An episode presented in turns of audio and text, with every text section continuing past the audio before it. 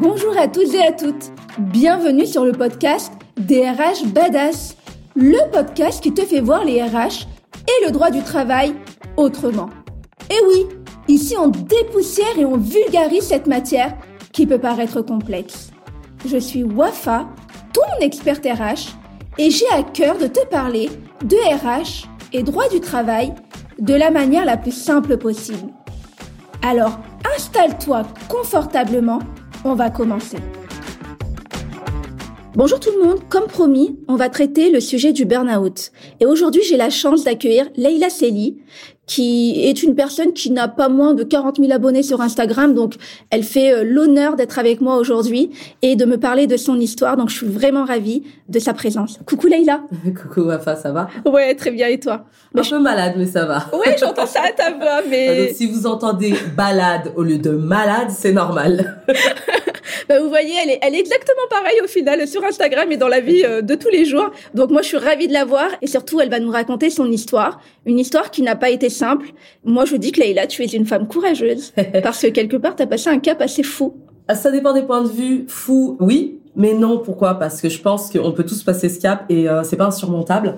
Euh, donc ce cap, c'est le burn-out. J'ai vécu ça il y a deux ans et aujourd'hui, j'ai plus de facilité à en parler qu'il y a deux ans, effectivement parce que quand je le vivais, on a un petit peu du mal à, à mettre euh, un mot sur ce mal. Mal-être, non, parce que j'allais, je pensais que j'allais bien, mon être était bien, mais euh, j'avais un mal intérieur. C'était pas une dépression, hein. c'est pas une envie de noir, c'est pas, c'est pas, voilà, c'est le, le burn-out. Comment moi je l'ai vécu, c'est euh, un état euh, physique plus que moral pour le coup pour moi ça a été mon physique qui m'a lâché et je ne comprenais pas pourquoi. Donc j'ai d'abord cru que c'était un manque de, vitamines ou une anémie. j'ai été chez le docteur et lorsque je lui ai cité mes symptômes, donc en l'occurrence euh, une fatigue extrême, mais quand je vous dis une fatigue extrême, c'est pas oh je suis fatiguée, c'est 21h j'étais au lit, mais vraiment et le week-end jusqu'à 11h, donc de 21h du soir jusqu'à 11h du matin, je dormais. Et t'arrivais vraiment pas à te réveiller, ah c'est physique? C'est physique, mon corps ne voulait pas.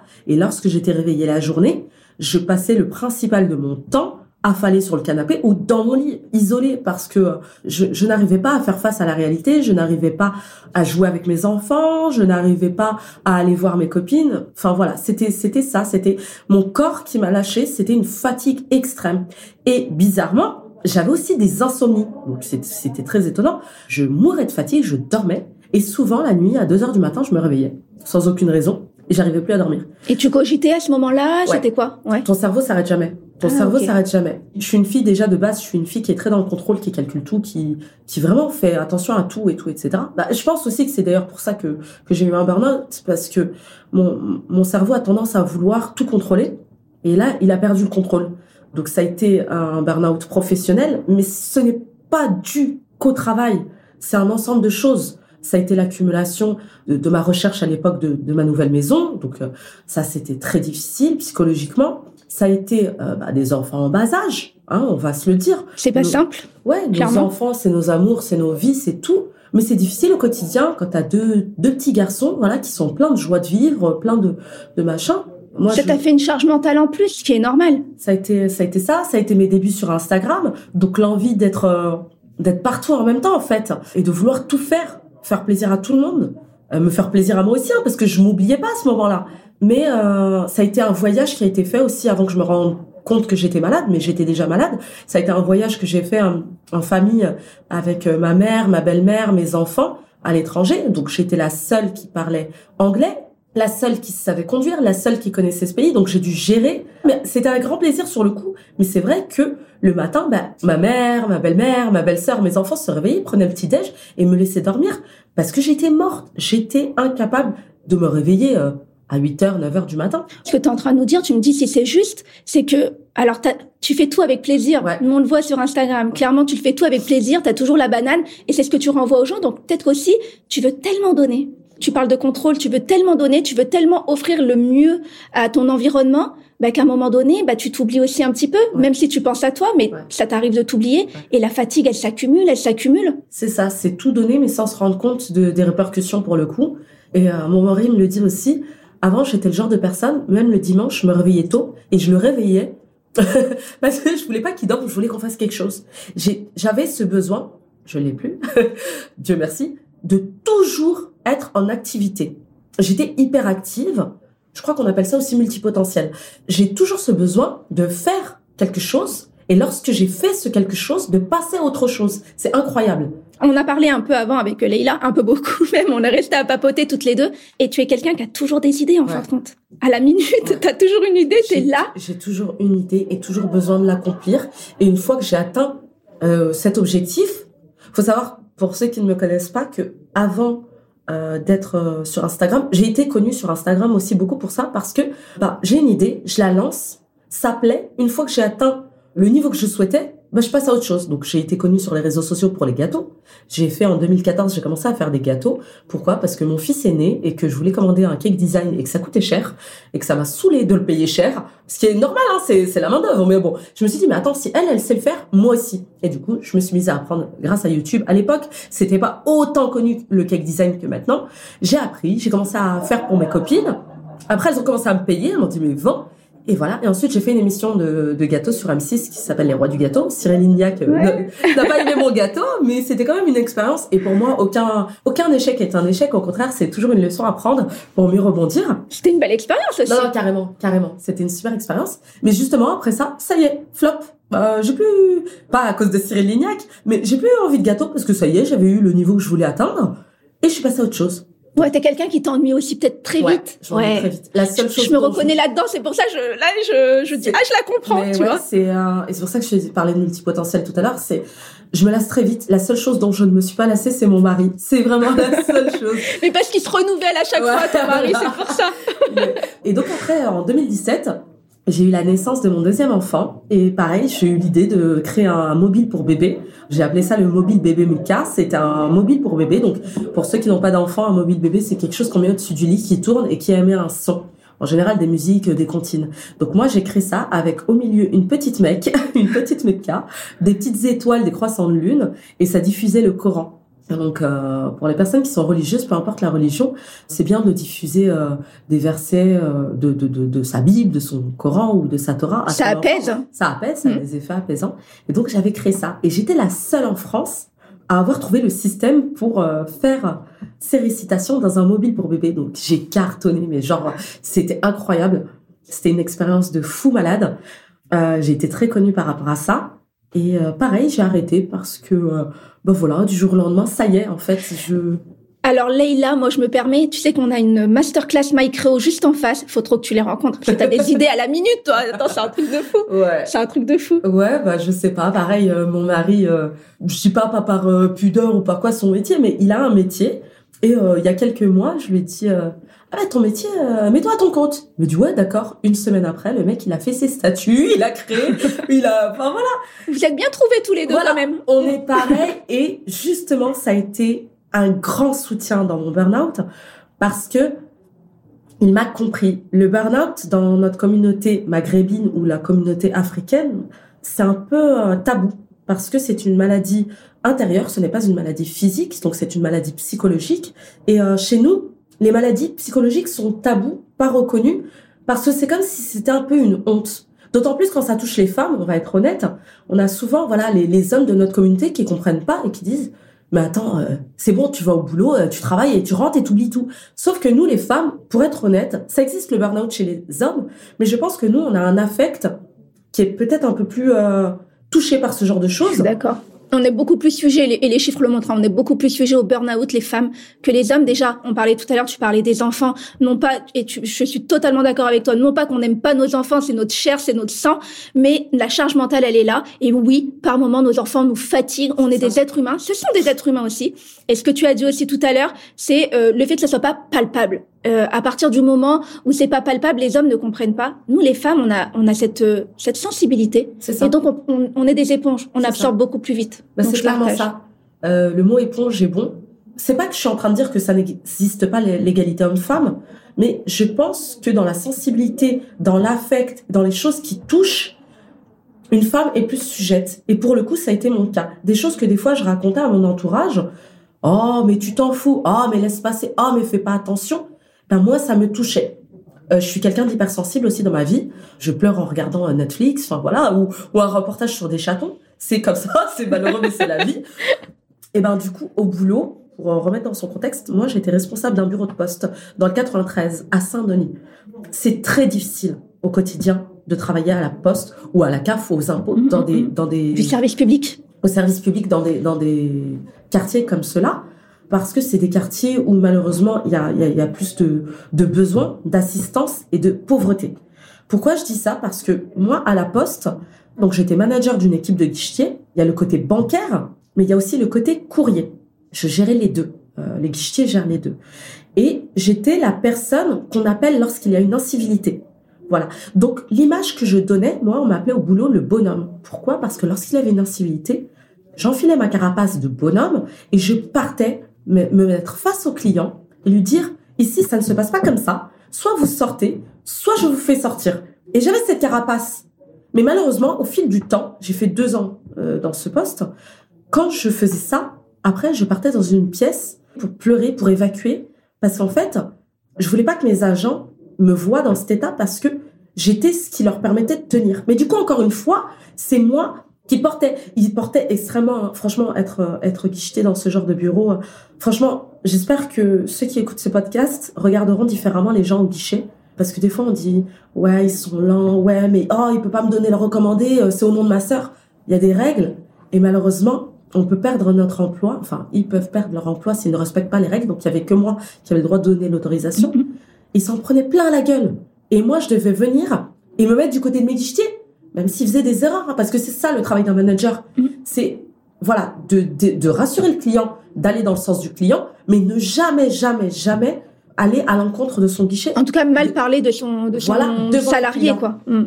Et donc c'était une posture qui était hyper compliquée et on avait des incivilités. C'était un bureau de passage, donc la plupart du temps, les clients étaient des gens qui ne sont pas des, des habitués du, du bureau, parce que les habitués du bureau nous connaissaient, ils étaient vraiment sympathiques. Mais les gens de passage, voilà, ils s'insultent. Pour la petite histoire, j'ai eu une intérimaire qui un jour s'est fait cracher dessus des molars. Wow. J'étais pas là ce jour-là et lorsqu'on a eu la réunion, parce qu'on a eu une réunion une fois par semaine, j'ai dit devant tous mes guichetiers, ce n'est pas acceptable. À ta place, je me mets en arrêt maladie. Je préfère me faire taper que me faire cracher dessus. Tu peux pas accepter ça. Et c'était ça ma force aussi dans mon bureau avec mes agents, c'est que j'étais très proche d'eux. J'étais très euh, bah, dans la- l'empathie, mais c'est normal. Et du coup, ça se passait très bien avec eux. Mais à côté, j'avais pas l'appui de la hiérarchie pour plein de choses. J'avais quand on avait une agression, bah c'était pas forcément reconnu. Non, mais c'est rien, il t'a juste insulté. J'avais pas le, matériel nécessaire. Par exemple, j'ai demandé une fontaine à eau en octobre 2018 pour mes guichetiers pour qu'ils puissent boire de l'eau autre que celle du robinet parce qu'elle n'était pas bonne. Je crois que là, on est quoi? On est en décembre euh, 2022. Il y a eu un autre euh, responsable à ma place. C'est toujours pas arrivé. C'est dingue. Ouais, c'est dingue. Ah ouais, c'est dingue. C'est des petites Ça choses. ça. Ouais, mais c'est c'est des irritants. Et c'est les irritants qui t'amènent vers quelque chose de, de pas agréable et d'être mal. À un moment donné, les vitres, en fait, avec le- les traces de scotch de quand on, fait notre affichage, étaient dégueulasses. Donc j'ai demandé à, à ce qu'on m'amène euh, une société de nettoyage. On m'a dit, ah ben non, c'est à toi de le faire. C'est plein de petites choses ont fait qu'à un moment donné, je me suis dit, mais c'est des ouf Et en fait, j'ai su que j'étais en burn-out un matin, donc le matin du 15 janvier 2020, donc avant le Covid. Je pars au, déposer mes enfants, il faisait très froid. Je pars déposer mes enfants à l'école. Donc le premier, je le dépose à l'école maternelle. Et mon deuxième avec moi, je remonte dans la voiture, elle démarre pas. Et je devais déposer le deuxième à la crèche, qui est en voiture à 5 minutes, mais à pied un peu plus long. Et mon deuxième est un peu euh, costaud physiquement. Et il avait du mal à marcher, donc j'ai dû le porter. Mais il est lourd Il est lourd Et donc froid, fatigue, t'es pressé parce que tu dois déposer ton enfant, panique parce que ta voiture ne démarre pas et que tu te dis putain je vais faire comment? J'ai une deuxième voiture, mais quand même Et bien en fait je suis arrivée à la crèche en posant mon enfant et euh, les ATSEM ou périculture, je sais pas comment on appelle ça, de la crèche, ont vu que j'étais mal et m'ont dit ça va madame? J'ai dit oui. J'avais les larmes aux yeux. Et après, je prends mon téléphone, je fais une story dans la rue pour dire que euh, ma voiture tombe en panne et je sens les larmes. Je sens la, boule à la gorge et je sens les larmes venir. Et ma story, je la vois encore. Je dis attendez les filles, je vais refaire mes lacets. Donc je coupe la story, je m'assois sur un banc et je pleure. Et je vois des gens passer devant moi. J'appelle mon mari et je lui raconte. Il me dit mais Leïla, va pas au travail. Tu peux pas aller dans cet état au travail. Je dis d'accord. J'appelle le médecin Il me dit, j'ai pas de place le matin. Donc j'appelle mon employeur. euh, non, je lui envoie un message et je lui dis, je ne vais pas bien, je n'ai pas la force aujourd'hui, je te tiens au courant. Il me dit, ok, très bien, Leïla, porte-toi bien. Le matin, je rentre, donc je fais une sieste et l'après-midi, je vais euh, chez le médecin. Super médecin. Et donc, du coup, je lui explique mes symptômes. Je lui dis, voilà, je suis tout le temps fatiguée, euh, j'ai des insomnies, euh, je suis très facilement irritable, je pleure pour un rien, platati, patata. Il me dit, bah, écoutez, madame, vous faites un burn-out. Je lui dis, bah non, non, euh, je pense que moi, je fais beaucoup d'anémie, euh, j'ai fait beaucoup d'anémie dans mon enfance, je pense que c'est ça, parce que là, ma faiblesse et tout, c'est sûr, c'est ça. Est-ce que vous pouvez me prescrire un bilan sanguin euh Il me dit, d'accord, mais là, je vous arrête 15 jours, il faut absolument que vous vous reposiez que vous fassiez le point. Je suis OK, j'envoie un, message à mon, toujours à mon directeur, je lui dis, voilà, je suis arrêtée pour euh, 15 jours, je ne vais pas bien du tout, je n'ai pas la force de t'écrire. C'est très important ce que je dis, je n'ai pas la force de t'écrire. Je m'arrête, je fais mes analyses médicales, effectivement, j'ai rien. Au bout des 15 jours, je vais revoir le médecin. Je dis non, je peux pas reprendre, j'ai pas la force.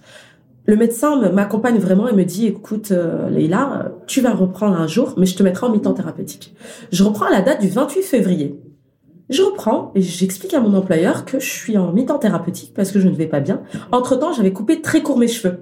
Donc, ce qui semblait à l'époque être un, un coup de fashionitude est en fait un, un coup de Britney Spears. C'était un coup de... Voilà, je vais pas bien dans ma tête et je me suis pas rasé le crâne, mais j'ai fait une coupe garçon. Et donc, euh, tout le monde au boulot me voit avec les cheveux euh, décolorés euh, hyper courts. Et mon employeur me dit, ça va Leïla, qu'est-ce que t'as? Donc, je vous rappelle juste que vous n'êtes pas du tout dans l'obligation de dire à votre employeur pourquoi vous étiez absent. Si c'est un arrêt maladie, il n'a pas à le savoir.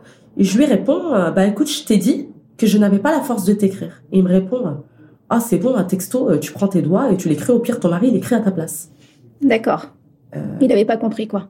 il a fait semblant de pas comprendre. Ah, tu penses qu'il a fait semblant Ah non, c'est pas je pense. Et là, je pète un câble. Je lui dis juste pour savoir, euh, je dis pas son prénom, juste pour savoir, directeur, pourquoi tu m'as envoyé un contrôle? Et là, il assume pas, il accuse l'autre directrice, l'autre directrice, bref, ça part en cacahuète dans le bureau. Et là, je comprends que en réalité, je suis qu'un pion. Je dis, ok, très bien. Bah écoute, je suis en mi-temps thérapeutique à partir de ce jour. Donc 28 février, 15 mars, confinement mondial. Donc euh, confinement mondial. Faut savoir que pour ceux qui étaient en bureau de poste, c'était extrêmement dur parce qu'au tout début du confinement mondial, on ne savait pas comment se refiler le Covid. Je sais pas si tu te souviens. Ah ouais, je me souviens très bien, clairement. Et donc le 15 mars, lorsque euh, le monde entier s'est arrêté, tout le monde a voulu retirer son argent en- en- dans les banques et dans les Mais oui, mais oui, mais oui. C'était horrible parce qu'on a eu des queues de 2 km, sauf qu'on ne pouvait pas donner l'argent parce que ce jour-là, on ne savait pas si le Covid se transférait via l'argent, en donnant En des donnant, billets. ouais, je me souviens. C'est hyper on nous demandait même d'utiliser la carte. Voilà. Sauf que tout le monde est venu, on était en sous-effectif. Et en fait, je me suis retrouvée à être insultée par des gens en fauteuil roulant et m'insultaient dans toutes les langues, me souhaitaient d'avoir le Covid, me souhaitaient de mourir, m'insultaient, me menaçaient de violent. la- Ouais, c'était très violent. Et waouh, j'ai fait des stories où je disais waouh, je filmais, euh, j'avais pas le droit de filmer le bureau de poste, donc je filmais un peu autour pour montrer l'atmosphère. C'était la guerre. C'était très dur à vivre. Ça, c'était le 15 mars. Donc, j'ai travaillé le 15, le 16, le 17, le 18. Et ma belle-mère est tombée malade le 18 mars, le jour de mon anniversaire. Et euh, j'ai décidé de me mettre en arrêt garde d'enfant parce que euh, il fallait que, que je sois présente auprès de mon mari et de mes enfants. Et je pouvais pas être dans cette ambiance-là. Donc, je me suis arrêtée. J'étais l'une des seules managers en arrêt. Leïla, si je peux me permettre, à partir du moment où le médecin t'a dit c'est un burn-out, t'as quand même continué Ouais, à aller travailler. ouais, Ça veut dire t'as quand même poussé le truc ouais. parce que je pense que t'avais, tu t'es dit ouais, je, non, je peux pas rester Parce plus t'es longtemps. en- Non, parce que quand tu es en burn-out, tu as l'impression, enfin du moins de ce que j'ai eu comme, euh, comme euh, écho euh, d'autres personnes qui ont eu un burn-out, tu as l'impression que tu es moins que rien, que tu ne vaux plus rien, et que si tu ne continues pas, bah, en l'occurrence moi c'était le travail, bah, à côté tu es tu n'es qu'une merde. D'accord. Donc même si tu es en burn-out à cause de cette chose, tu t'y attaches. C'est incroyable, hein Ouais, c'est comme un c'est comme un pervers narcissique. c'est ça. Ouais, tu, tu te dis euh, non, non, non, je, c'est pas, Ouais. c'est, c'est pas ça qui me fait du mal, c'est, ça me donne ma valeur en fin de compte. Ouais, et puis tu te dis, je suis dans la boîte depuis un certain temps. Moi, en l'occurrence, ça faisait 9 ans. Donc, tu te dis, merde, euh, est-ce que je peux aller autre part? Est-ce qu'ils vont m'accepter? Est-ce que, est-ce que je réussirai et tout? Parce qu'on te fait croire que t'es, t'es de la merde et que Mm. si- t'es pas importante dans la boîte, mais que si tu pars, personne te prendra. Mais c'est vraiment incroyable, c'est vraiment le pervers narcissique ta boîte. Il te fait croire des choses qui ne sont pas vraies. Donc je me suis arrêtée euh, en garde d'enfants. Donc ça a tenu jusqu'au 26 avril, il me semble. Non, 26 mai. au 26 mai, j'ai décidé de me mettre en télétravail parce que c'était la fin du confinement mondial. Petite parenthèse, c'est aussi la date, le 26 mai, où j'ai décidé de me reprendre en main physiquement. Pour moi, en fait, ça a été la première étape de la fin de mon burn-out parce qu'il fallait, j'avais tellement perdu confiance en moi que je me suis dit, Leïla, il faut que tu donnes des objectifs, que tu les atteignes et ça va te montrer que tu n'es pas une incapable. Je sais pas comment j'ai eu cette présence d'esprit, mais du coup, pour moi, ça a été la première étape, ça a été la perte du poids. Parce que j'avais énormément grossi et je m'étais laissée aller physiquement et je me reconnaissais plus dans un miroir. Et je me suis dit, Leïla, si tu arrives à te retrouver physiquement, bah, tu pourras retrouver le reste. Avec le soutien, bien entendu, de mes proches qui me disaient, mais Leïla, t'es capable. Mm. Et c'est très important d'avoir ça, le soutien de tes proches. Parce que euh, sinon, ça peut sombrer en dépression, qui est plus grave. Et on parlait tout à l'heure de ta force et de ton envie de toujours euh, contrôler, de euh, c'est ta force quelque part, de vouloir contrôler, de vouloir projeter plein d'idées, etc. Et tu te, moi je pense que tu te connais, je te suis sur les réseaux là, là j'ai vu un peu toutes tes étapes et je pense que vraiment t'as, je te l'ai dit tout à l'heure et je le dis aussi au micro parce que je le pense profondément, tu es une fille très nia. T'es es une gentille, t'as été une profonde gentillesse, je le pense vraiment. Et c'est quelque part tout ce que tu es réellement au fond de toi, tu es porté par quelque chose et le fait que tu sois porté plus ta force, ça donne quelque chose où tu t'en sors. Alors, tu as ton entourage, tu as ton mari, euh, tu as tes enfants, tu as tes parents, tes frères. On le voit et on voit, c'est ce qui crée ta stabilité. Moi, je, je le vois à travers les réseaux, tu as une réelle stabilité. Et ça, c'est pas donné à tout le monde. Et ben, c'est ce qui donne aussi euh, cette volonté de passer des étapes. Et puis, tu te connais, Leïla. Ça, par contre, tu te connais super bien. Ouais. C'est euh, ma, ma plus grande force, je pense, c'est que j'ai confiance en moi intérieurement. Je sais ce que je vaux, je sais que je ne suis pas mauvaise, je sais que je veux du bien à tout le monde, je sais que mon cœur est pur. Et ça, je le recommande à tout le monde. Il faut apprendre à se connaître et à se maîtriser soi-même avant de, pouvoir euh, aller quelque part, en fait. Je sais pas comment expliquer ça. Mais moi, en fait, j'ai un physique euh, tout à fait normal. Des gens peuvent me trouver moche, d'autres belles, d'autres magnifiques, d'autres machins. Et en fait, ma force, entre guillemets, c'est d'avoir été beaucoup moquée peut-être quand j'étais petite et de m'en foutre parce que j'ai deux grands frères qui m'ont toujours protégée. T'as de la chance, franchement. J'ai deux grands frères. Alors c'est pas du tout le stéréotype des grands frères rebeux, parce que du coup ils m'interdisaient rien. Au contraire, c'était mes potos, c'était mes amis, c'était mes protecteurs. Et donc à chaque fois que quelqu'un me voulait du mal, mais j'avais mes grands frères pour moi, qui m'ont toujours protégée, mais tout en étant dans la bienveillance. Moi, la première fois que je suis sortie, c'est avec mon grand frère. Première fois que j'ai mangé japonais, c'est avec mon grand frère. Les potes de mon grand frère, euh, bah, je me posais avec eux des fois. Enfin voilà. Et effectivement, cet encadrement familial, ce cadre de vie, ça, ça m'a beaucoup aidé à prendre confiance en moi intérieurement. L'éducation de mes parents, on dit en arabe da'wat ça veut dire les bonnes euh, prières de nos parents. J'ai fait des bêtises dans ma vie, mais toujours avec dans ma tête, faut pas que je déçoive mon papa et ma maman. J'ai un papa qui est très ouvert et qui m'a toujours encouragé à être une personne bonne et à suivre le droit chemin. Au-delà de la religion, m'a toujours euh, faire des bonnes actions. Et donc, du coup, en grandissant, ça, plus ça, plus ça, plus mon conjoint qui a les mêmes principes que moi, les valeurs et principes que moi, la gentillesse et la bienveillance, ça a fait que lorsque j'étais malade ou même ma relation avec les gens, j'ai jamais vu le verre à moitié vide malgré tout.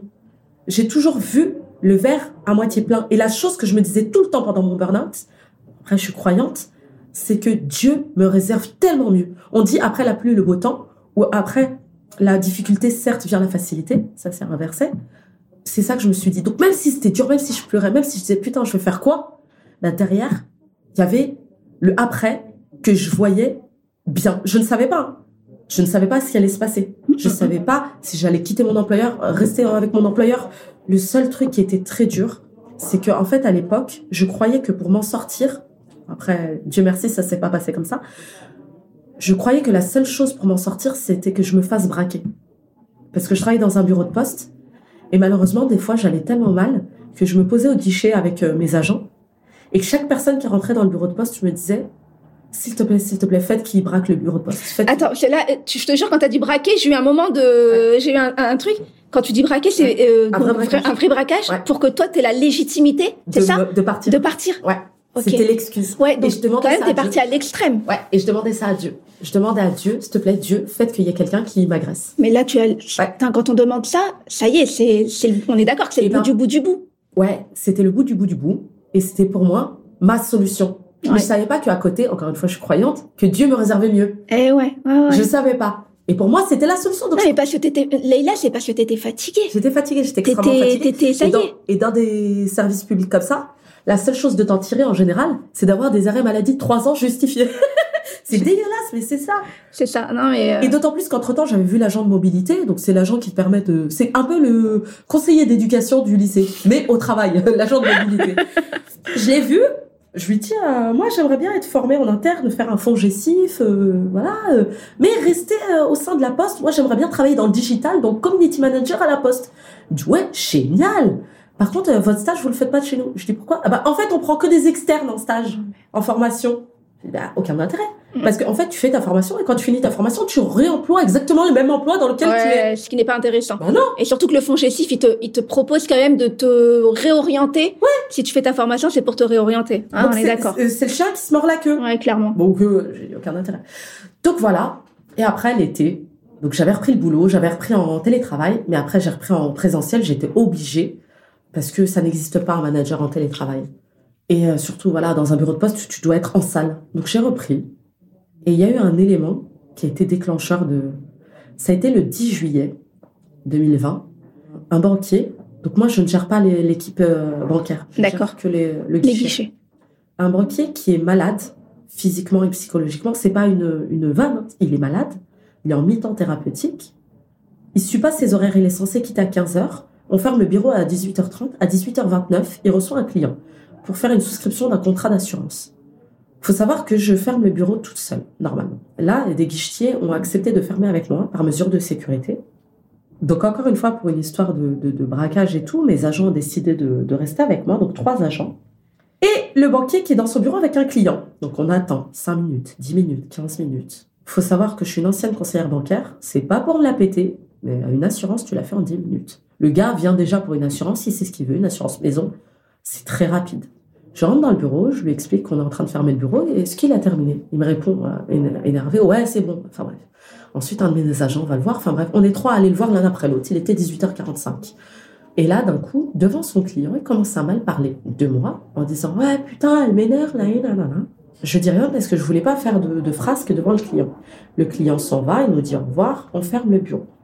Le lendemain, je fais voir euh, la directrice remplaçante, puisqu'on avait une remplaçante à ce moment-là, pour faire part de ce qui s'est passé. Et à mon niveau, faire ce qu'on appelle un, un rapport, une demande d'explication.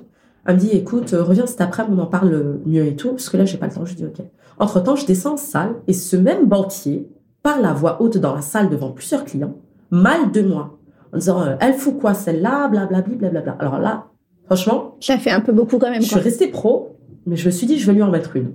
Faut savoir, c'est un détail, ça peut choquer certains, mais je ne voulais pas rester seule avec ce, cet homme-là, parce qu'il est malade physiquement et psychologiquement, et il a un certain poids. Et je veux pas rester seule avec lui parce que j'avais peur aussi qu'il s'écroule. que Il est malade dire. physiquement. Ouais. J'avais peur qu'il s'écroule et que je me retrouve seule avec lui et pas savoir quoi faire. Bien je peux sûr. pas le porter, je peux pas l'aider, je peux pas le pousser. T'étais dans un environnement très anxiogène. Ouais. Et donc, du coup, l'après-midi, je vais pour faire mon rapport. Et là, la directrice me dit non. Je lui dis pourquoi? Elle me dit il faisait un contrat. Je, je, je, je, je crois pas comprendre. Elle me dit il était en train de faire un contrat. Du coup, euh, on va rien lui faire. Parce qu'en gros, il fait du chiffre au, au bureau. J'ai dit attends, attends, on va arrêter. Donc là, je veux pas parler en tant que Leïla responsable, je veux parler en tant que Leïla du 9-3 parce que, en fait, vous êtes en train de pas me respecter. Et là, je suis obligée de parler comme ça. Les larmes me montent. Et je dis vu que professionnellement, on me respecte pas et que la- le- le- l'activité, euh, le PNB du bureau est plus important que quatre personnes qui attendent un homme malade, qui ne respecte pas ses horaires et que je suis sa responsable hiérarchique et qu'il me manque de respect à plusieurs reprises. Enfin, donc moi, en fait, ce que je vais faire, c'est que Leïla, elle va l'attendre à la fin du, bah, hors contexte professionnel, elle va l'attendre à la fermeture du bureau et elle va régler ça, en fait, personnellement avec lui. Non, Leïla, prends pas ça comme ça et tout. Donc j'étais énervée, je sors de mon bureau en pleine larmes, Mais on t'a on t'a fait perdre toute ta légitimité de manager. c'est ça. Je reprends mon machin et je mets ma musique et je, je mets ma musique et pas je chante mais je fredonne et il passe devant mon bureau et dit ah celle-là elle chante maintenant. Alors là franchement, je me suis contenue. Et pour moi, en fait, ça y est, c'était fini. Je ne travaillerai plus jamais dans ce bureau. J'ai fait quoi? Pendant dix jours, donc du 10 au 20 juillet, petit à petit, j'ai clôturé mes dossiers. J'ai rangé mon bureau. J'ai été euh, professionnelle. Mais en fait, je préparais ma fin. Et le 20 juillet, j'ai envoyé un texto. Je dis, je suis en arrêt maladie. Et je ne suis plus jamais revenue au bureau. Donc l'été est passé. Et septembre, la RH me dit qu'on m'a envoyé un contrôle, sauf qu'on me l'a envoyé à mon ancienne adresse. D'accord, tu avais déménagé entre-temps, tu avais la maison là. Et donc, du coup, elle m'appelle pour dire que j'ai eu un contrôle manqué. Et je parle avec elle au téléphone et je pleure. Et là, elle me dit, bon, écoutez, Leïla, on va se voir. Et elle a été très sympa, très compréhensive. Et je lui ai expliqué. Je lui ai dit, voilà, je suis en burn-out. La communication est rompue dans le bureau, donc il y a plusieurs solutions. Soit vous m'aidez à faire une formation, mais je veux rester au sein de la poste parce que c'est un grand groupe qui me plaît quand même et que je crache pas dans la soupe. J'ai beaucoup évolué dans cette boîte et je l'apprécie. Ou soit, bah, je m'en vais, vous me laissez partir en rupture conventionnelle, ou soit vous n'acceptez pas, mais je vais être souvent malade parce que je ne peux plus vivre dans ça. Elle m'a dit, bon, j'ai une solution. Tu redeviens conseillère, mais dans un bureau du 77, c'est beaucoup plus calme. Bah non, je vais pas rétrograder. Mm, mm, mm, j'ai bien aimé être conseillère. Ouais, clairement. Oui, mais après, euh, ce serait également, tu vois, tu disais tout à l'heure, euh, on se sent comme une moins que rien. Ouais. Et là, quelque part, c'est très bien le métier de conseillère, mais toi, t'as passé un cap. Ouais. Et ce serait de dire, bah, non, bah, tu peux plus être manager, donc tu redescends. Ouais, c'est ça. Et là, tu, ouais, ça, c'est un autre coup au moral quand même. D'autant plus que, malgré tout, mes deux ans en tant que manager, j'ai explosé les chiffres. Oh, ça, plus. voilà. Donc en fait, au boulot, on me dénigrait, on me dévalorisait, et lors de mes entretiens professionnels, je n'avais pas des bonnes notes, alors que je faisais 115% de l'objectif en étant la plus jeune manager de France. Ah ouais, d'accord. Tu vois ce que je veux dire Ouais, bien sûr. Bien sûr. Enfin, j'avais 29 ans, j'étais manager. Ça fait beaucoup quand même pour toi parce que euh, meilleur manager, la plus jeune, tu fais des chiffres de malade, on te reconnaît pas dans ton dans ton travail et en plus tu as des personnes qui ont qui sont sous ta coupe entre guillemets. Qui te parlent hyper mal et la direction cautionne tout ça. Donc à un moment donné, ça fait ouais, t'as porté quand même. Hein. Voilà. Et entre temps, euh, des agressions. Un jour, j'ai eu un homme qui était ivre, qui euh, à qui on n'a pas voulu remettre un recommandé ou un RIP, je ne sais plus l'histoire, mais qui m'a attrapé par le bras, qui m'a fait peur. La police n'est pas venue. J'ai eu la chance, et c'est pour ça aussi que tout à l'heure je parlais de bureau un petit peu, euh, ah voilà, en zus, un peu machin, sensible, mais aussi qui m'a beaucoup aidé parce que moi, c'était les jeunes du quartier qui m'ont sauvé. C'était les mecs du quartier qui, quand ils m'ont vu me faire agresser, ont pris le mec bourré, l'ont sorti du bureau. Ils l'ont dit, tu la touches pas, elle. Donc, c'est des bureaux compliqués, mais moi, j'étais appréciée. Il y a de la solidarité autour. Et euh, les mecs, je, je rigolais avec eux, ils venaient, oh, Leïla, euh, j'ai besoin rib et tout. Je les connaissais, donc voilà, ça se passait bien. Mais les gens de passage, comme je disais tout à l'heure, qui viennent et qui te connaissent pas et qui te dénigrent et tout, c'était ça le plus dur hein, dans un bureau de poste. Et à côté, personne, à part mes proches, proches, proches, ne savait que j'étais en burn-out et que j'étais en arrêt maladie. Donc tout ça, je devais le cacher parce que c'était un moment donné où je ne pouvais pas encore en parler librement comme j'en parle aujourd'hui, sans avoir la boule à la gorge, sans avoir les larmes qui montent, sans avoir peur des mots que je vais utiliser.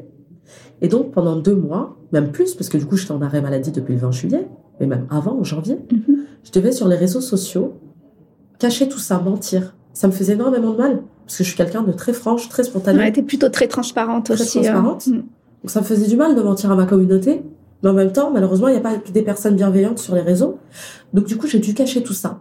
Tu t'es protégée Je me suis protégée. Je me suis protégée. J'ai pas voulu aussi inquiéter mes proches parce que euh, moi, j'ai ma famille qui me suit sur les réseaux, mes frères, mes parents, la famille du bled. donc voilà. On connaît. Voilà, donc encore une fois, tu as ce tabou. Moi, j'ai des fois où je conduisais, où je m'endormais au volant, tu vois, de ce burn-out. Dieu merci, j'ai jamais eu d'accident. Tant ta fatigue était extrême. Ouais, j'ai fermé les yeux deux secondes.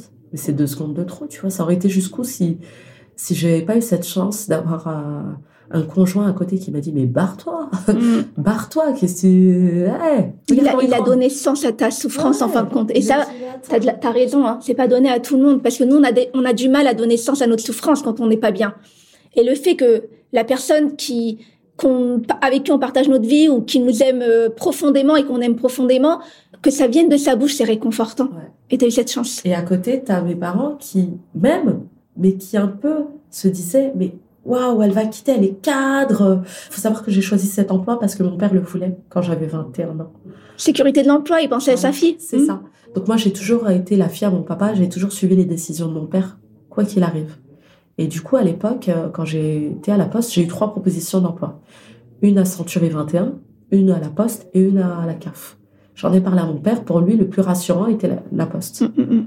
Il a toujours, euh, dans l'esprit de nos parents, ouais, banquier, c'est bien. Donc, euh, je regrette pas du tout. Ça m'a appris énormément de choses. Être banquière, ça m'a appris énormément de choses. En termes de culture G ou même d'investissement, des choses comme ça. J'ai adoré mon emploi. Et quand je me suis lassée, j'ai évolué. Comme je te disais tout à l'heure, j'ai la, la possibilité. Euh, je suis quelqu'un qui comprend très vite, qui capte très vite et qui va de l'avant très vite. Et à la fin, je croyais que j'avais plus cette capacité-là. Et voilà, mon mari m'a dit, Leïla, t'as pas besoin de travailler, on s'en fout de l'argent. Au pire, je travaille à côté, je fais, euh, je distribue des journées tôt le matin, je livre des sushis tard le soir, en plus de mon emploi. C'est pas un souci, ça, en fait. Il faut que toi, t'ailles bien. Et quand iras bien, bah, tu sauras ce qu'il faut. Et c'est à ce moment-là aussi que, c'est pour ça que je dis, Dieu, il n'a pas exaucé ma prière de me braquer, mais à côté, il m'a emmené des gens sur mon chemin qui m'ont dit, eh, mais Leïla, sur Instagram, euh, franchement, euh, ça se passe bien pour toi, tu peux te faire rémunérer. Bien sûr. Et donc, du coup, ces personnes-là m'ont orienté pour que je me mette à mon compte. J'ai quitté la poste le 30 octobre. J'ai fait mon compte auto-entrepreneur pour être influenceuse, comme on dit, mais créateur de contenu, je préfère. Euh, le 1er octobre. Donc, en l'espace de deux mois, octobre-novembre, j'ai quitté un employeur et ça a été la meilleure décision de ma vie parce que au mois de novembre, décembre, janvier, et jusqu'à présent, bah, c'est devenu mon métier d'être sur les réseaux, créatrice de contenu. J'ai explosé les chiffres. Ouais. Et t'as l'air bien. Mais c'est ta force. Encore une fois, moi, je, je, trouve ça assez incroyable. Tu parlais, tu comparais tout à l'heure le burn-out, l'employeur, en tout cas, avec le pervers narcissique. Et beaucoup de personnes ont du mal à sortir de cette perversion narcissique ou du burn-out. Toi, tu t'en es sorti hyper rapidement. Ouais. C'est incroyable. Même ton aspect physique a changé bah, du tout au tout. C'était assez bah, incroyable. justement, ce que je disais tout à l'heure, la première étape, pour moi, ça a été le 26 mai. Ça a été le lendemain de la fête de l'Aïd, la fin, la, fête qui marque la fin du ramadan chez les musulmans. Et je me suis dit, mon corps s'est habitué à pas manger, euh, à manger peu. Pas pas manger, manger peu. Donc, je vais commencer ma, ma diète, mon régime, enfin, ma reprise en main. Et ma perte de poids était super rapide aussi. Et euh, a été rapide, mais aussi efficace, puisque c'est une, une perte que je n'ai pas repris au bout de deux ans et demi. Hein. Et en fait, ça m'a rassurée. Ah, bah, je me suis fixé comme objectif de perdre du poids, je l'ai perdu. Je me suis fixé comme objectif de quitter mon employeur, bah, je l'ai quitté. Et à côté, en fait, je suis pas une merde. Ils m'ont fait croire que je suis une merde, mais en fait, je suis qu'un chiffre. Mm. Je n'ai aucune importance. La seule chose qui m'a rendue triste, c'est le 30 novembre quand j'ai dit au revoir, quand j'ai rendu les clés, j'ai été dire au revoir à mon équipe. Ça m'a fait énormément de mal parce que je me suis sentie comme si je les abandonnais. Vraiment. Ouais, je comprends. Parce que être manager, c'est comme être une maman. Mais je comprends parfaitement. Même s'ils étaient tous plus âgés que moi. non, mais je comprends parfaitement. Tous mes agents étaient plus âgés que moi. Mais c'était mes bébés. Et en fait, c'est comme si je les abandonnais. Ils m'en ont pas voulu. Ils m'ont comprise. Mais ça m'a fait un peu de mal. Mais j'étais obligée. En fait, j'ai été obligée à un moment donné de penser à ma gueule. C'est exactement ce que j'allais te dire. C'est super, Leïla, t'as pensé enfin ah, à toi. Obligée, ouais. J'étais obligée. Enfin. J'étais obligée. Et puis aujourd'hui, j'ai quelques nouvelles de certains d'entre eux, ils vont bien, donc ça me fait plaisir. Mais en fait, voilà, sortir du burn-out, déjà, il faut d'abord le comprendre. Quand tu comprends que tu es dedans, il faut que tu te... La solution pour moi, ça n'a pas été de quitter mon employeur, hein. ça a été de me fixer mes propres objectifs. Parce que j'ai pas envie qu'on retienne de ce podcast le burn-out, il faut quitter son emploi. Non, pas forcément. Il faut que tu, dans ta tête, tu, tu comprennes que tu es en burn-out et que tu te fixes des objectifs et des solutions. Faut que, voilà, tu poses sur papier. Il y en a, ils ont besoin de le noter. Qu'est-ce qui va pas dans ma vie? C'est mon emploi? Pourquoi il ne va pas? Parce que les horaires sont pas adaptés. J'essaie de trouver des horaires adaptés. Parce que j'ai une charge de travail qui est trop importante. On va essayer de voir peut-être une autre fonction dans cet emploi. Parce que l'employeur ne me plaît plus, je postule ailleurs. Bref, chacun sa solution. On n'a pas une solution qui est commune. Moi, ma solution, ça a été d'abord de me reprendre en main personnellement, physiquement, pour le coup, c'était moi, et ensuite de quitter mon employeur. Et j'ai eu la chance, en même temps, de trouver d'autres emplois. Mais demain, euh, je peux aller retourner euh, dans un cadre euh, employeur-employé. Mais si demain, bah voilà, il faut que je mette du beurre dans les épinards ou quoi aux caisses, bah, je retournerai dans ce schéma-là, mais dans une branche qui me convient. Mm-hmm. et puis, j'espère ne pas refaire les erreurs du passé et me laisser marcher dessus. Parce que c'est pas parce qu'on est c'est pas parce qu'on a un employeur qu'on doit accepter bah, de se faire insulter, là en l'occurrence par le, le, l'agent qui me manquait de respect. C'était pas une insulte à proprement dit. Il m'a pas dit connasse, mais son attitude et, et sa manière de faire, pour moi, je le ressentais comme ça. On n'est pas censé vivre ça. Exactement. Et puis, comme tu as très bien dit, on a des devoirs envers l'employeur, mais on a également des droits. Et à partir du moment où tu as des droits, tu les fais, euh, tu les fais valoir. Et euh, cette personne-là, la discrimination, le harcèlement au sein d'une entreprise, c'est juste impensable. À force, tu sais, dans une journée, les petits pics, je dis petits, je trouve quand même, non, on va dire les gros pics que t'as balancé, parce que franchement, il a, il a pas été de ma morte. C'est quelque chose qu'on peut assimiler à du harcèlement. Mais c'est pas que lui, hein. Ouais, c'est, oui, alors là, je fixe sur lui parce que t'as parlé de lui. mais... C'était juste la goutte d'eau qui a fait déborder le vase. Et je pense que lui aussi, hein, je pense que lui aussi était en mi-temps thérapeutique. Ouais, donc c'est un environnement, euh, c'est l'environnement C'est l'environnement euh, professionnel qui était malsain. Euh, c'était les agressions quotidiennes, ça a été le manque d'assistance pour ne serait-ce qu'une fontaine à eau, ça a été le manque d'assistance lorsqu'on subit une agression. J'ai mon directeur qui s'est fait agresser euh, violemment physiquement par un casque de, de, de moto. Il est revenu le lendemain travailler.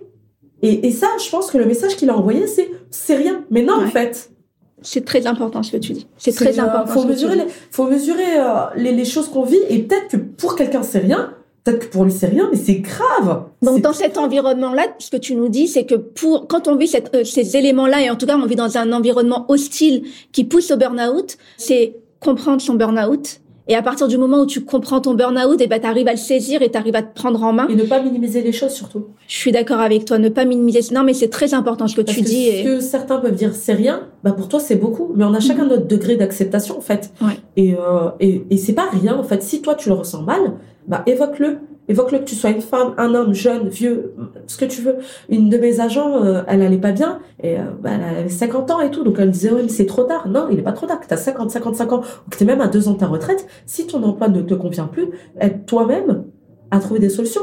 Tu peux faire une autre fonction, tu peux quitter ton employeur, tu peux te mettre en arrêt maladie. Enfin, à un moment donné, euh, c'est pas une honte d'être en arrêt maladie si tu vas pas bien. Clairement. Aujourd'hui, c'est devenu une honte. Ah, t'étais en arrêt. Ah, t'étais en télétravail. Non, je suis Mhm. désolée. Je vais pas bien. Peu importe comment tu vois les choses. Et moi, j'ai été très carriériste. J'ai travaillé de 16 à 32 ans non-stop. Non-stop. En plus de mes études. Ensuite, en plus de mes enfants. Euh, j'ai pas pris T'as de pas arrêté quoi. T'as Mon pas fils, arrêté. il avait trois mois que j'ai repris le boulot. Hum, hum, hum. J'ai été au boulot. à- je m'en souviens à l'époque. Bon, je m'entendais très bien avec ma directrice, donc ça a été, ça a été un choix euh, de ma part. hein. Mais euh, j'ai été jusqu'au dernier jour avant euh, mon congé maternité avec un bidon jusque là pour faire un placement financier. Et je m'en souviens, c'était en décembre. J'ai glissé dans la boue et j'avais de la boue sur les fesses et je suis arrivée pour faire mon placement financier pour clôturer mon année avant de partir en congé maternité. Enfin voilà. Après, j'aimais mon emploi, j'aimais ma directrice, j'aimais ce que je faisais et tout, etc. Mais si c'était le un moment où je n'aimais pas tout ça, bah je pense que j'aurais aimé, si j'étais pas fragile psychologiquement comme dans mon burn-out, pouvoir dire non, bah ce placement, quelqu'un d'autre le fait à ma place. Hum. Moi, je ne le En suis, gros, je peux pas. Savoir déléguer également. Ouais, ouais. Ouais. Mais euh, tu sais, la boîte te fait croire que c'est toi et pas un autre. Ouais. Mais en réalité, Mais personne nul n'est un, ouais, nul n'est indispensable. Mais je suis tellement d'accord avec toi. Et là, tu nous as raconté toute ton histoire avec, euh, bah, avec tous les éléments déclencheurs.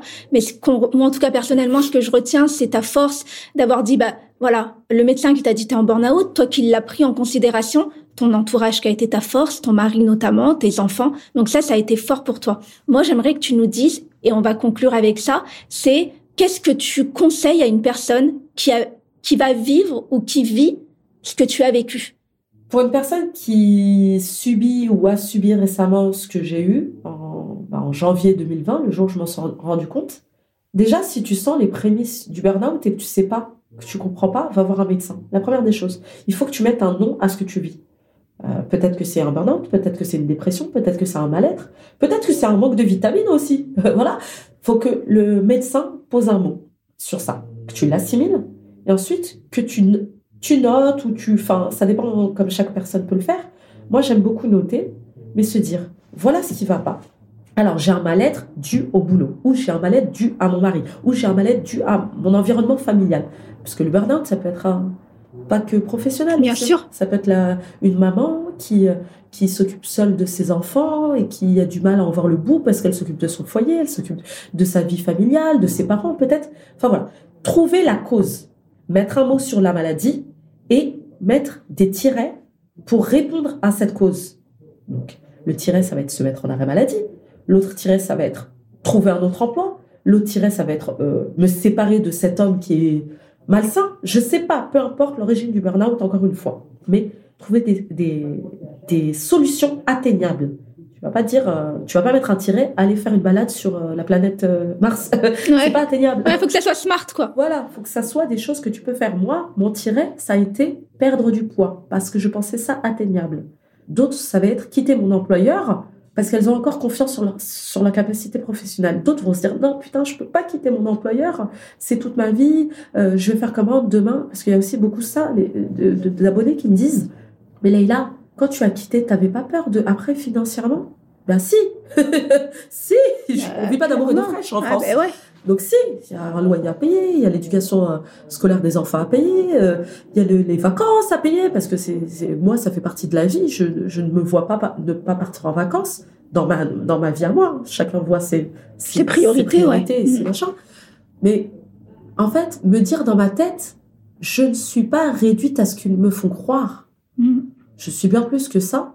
Ça m'a permis de, de quitter aussi et de me dire, tout à l'heure on en parlait en off, mais en réalité, je m'en fous de quitter un emploi de cadre que la société admire pour aller à côté, si j'ai besoin d'argent, faire peut-être un métier qui euh, n'est pas dans les bonnes cases des, des, des conversations euh, sociales. Moi, je me suis dit, bah, je suis une ex-banquière, donc moi, je les voyais, les salaires des gens. Un jour, j'ai vu une femme qui était femme de ménage de nuit à Orly. Donc, vous savez, Orly ferme à 22h, donc il n'y a personne. Et en fait, elle est, vous savez, sur les machines là, et qui Oui. nettoient le sol. vous savez combien elle touchait? par mois 2500 euros. Ah ouais? Et moi, j'ai dit, je fais ce travail. Ah mais ouais Je, fais le je fais le ménage à Orly le soir pour 2500 euros. Et pour avoir l'esprit tranquille.